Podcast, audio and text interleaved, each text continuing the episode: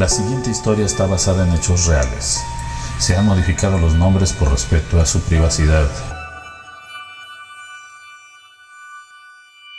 Historias camaleónicas. Doña Estela llegó con el médico anatomopatólogo con la convicción en su rostro y tomando aire le suplicó, quiero que le hagan la autopsia a mi marido que acaba de fallecer. Ahora exigió. El médico intrigado le preguntó la razón de su solicitud. Dígame, señora, ¿por qué quiere ese estudio? Cuando en general lo que menos quieren normalmente los familiares de algún fallecido es que no les hagan ese análisis tan invasivo. Doña Estela solemnemente y con firmeza dijo, es que mire, doctor, mi marido falleció de repente, sin aviso. Nos sorprendió a todos, a todos los familiares, pero no a mí. ¿Y eso por qué? Porque resulta que mi marido no es el primero de su familia que muere de esa manera. Ya dos de sus hermanos habían muerto de la misma forma y yo quiero saber qué está pasando o si esto le puede afectar a alguien más. Me preocupan mis hijos, doctor, lo dijo con lágrimas en sus ojos. ¿Y cómo se presentaba el evento? ¿O cómo se daba cuenta usted de que algo andaba mal? comentó el médico. Él estaba normal, sano, no le dolía nada, pero de repente se sentaba agotado y lo mencionaba. Insistía en que se sentía mal, le dolía la cabeza y llegaba incluso a desmayarse.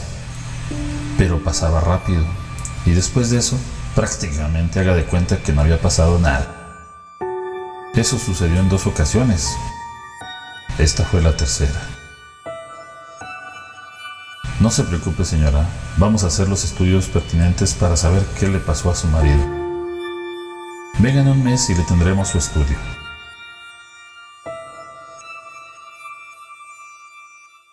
El médico patólogo se encargó personalmente del estudio.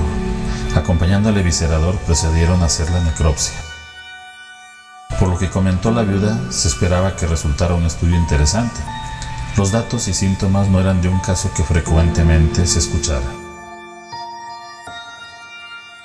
Extrajeron los órganos del cuerpo para analizarlos uno a uno, tal como marcan los protocolos científicos.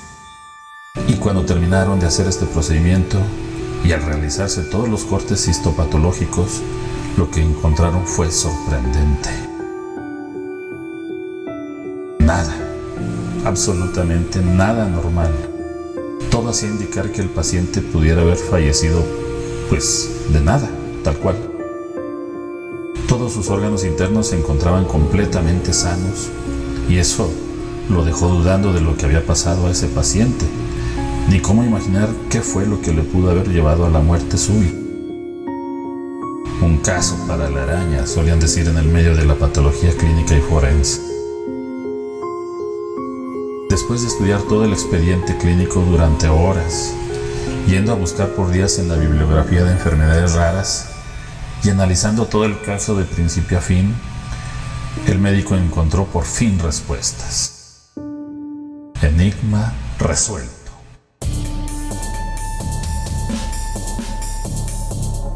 Pasó casi un año sin novedades en aquel laboratorio. Un día, en la sala de espera se encontraba una joven mujer. 19 años máximo tendría, y en su rostro se reflejaba una gran angustia. Llegó preguntando con mucha confianza y seguridad por el doctor Javier, el patólogo del turno vespertino. Doctor, Vengo por un resultado de una autopsia de hace más de un año. ¿Aún lo tendrán? Déjenos ver. ¿Quién es el paciente? preguntó el médico. Es don José Rodríguez del ranchito Jesús María, ¿lo recuerdan? Me mandó mi suegra, que fue su esposa. Oh, sí. ¿Qué pasó? ¿Por qué no volvió a ella? Pues nada, se le pasó, ya no le puso interés, hasta que pasó algo muy grave y me mandó con usted. Resulta que yo soy nuera de doña Estela. Hace un año que falleció mi suegro, yo solo era novia de su hijo, pero ahora que nos casamos, fuimos a un baile en el pueblo. Apenas habíamos comenzado a bailar y de rato, él empezó con problemas de salud. Nos fuimos a la casa, le platicamos a mi suegra y la señora espantada me dijo, vete inmediatamente al hospital y pregunta por este doctor y que te den el resultado de la autopsia de mi viejo. Pero córrele, no vaya a ser tarde. Por eso estoy aquí. ¿Qué está pasando, doctor? Mire, señora, dígame, ¿qué es lo que le pasa a su marido? Pues estando normal, bien, de repente empieza a sentirse desfuerzado, con dolor en el pecho y se desmaya. Solo sucede y ni siquiera se acuerda de nada. Y haga de cuenta que por él no hubo ningún evento. ¿Qué está pasando, doctor? Mire, señora, exactamente fue lo que nos dijo su suegra, así que no me extraña esto que me cuenta. La condición que tiene su marido fue heredada por su papá y así todos sus hermanos varones.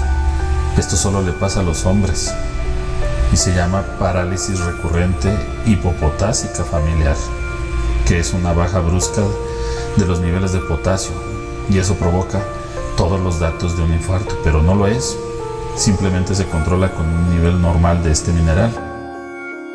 Pero si se deja pasar, en cualquier momento se le puede llegar a complicar y causar la muerte, que fue lo que le pasó a su suegro y sus hermanos. Pero ¿cómo prevenimos eso, doctor? ¿Va a volver a pasar? ¿Qué hacemos?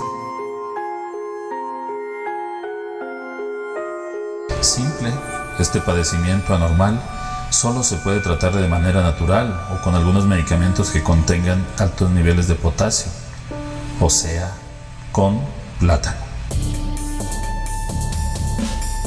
La mujer no lo podía creer. ¿Cómo? Entonces mi suegro y probablemente mi esposo puede o pudieron haber sido dañados mortalmente por ese simple detalle. ¿Plátano? ¿No es broma? No, no es broma. Así es, señora. Y este padecimiento es hereditario, que le afecta especialmente a varones de la misma familia. Su suegro, su esposo. Y si tienen hijos varones, también se les puede transmitir. ¿Cómo lo prevenimos, doctor? Normal, Solo procuren que siempre haya a la mano ese producto o medicamento que contenga potasio. Con eso se remedia. Le pasa y asunto arreglado. Pero si no lo consume, el paro cardíaco es inevitable. Esto nos lleva a concluir que la medicina siempre nos va a sorprender, en general, con detalles tan simples y soluciones tan prácticas como estas. Si doña Estela hubiera sabido este remedio tan sencillo, aún tuviera a su marido con ella. Esta fue una producción de Aguilar Productions.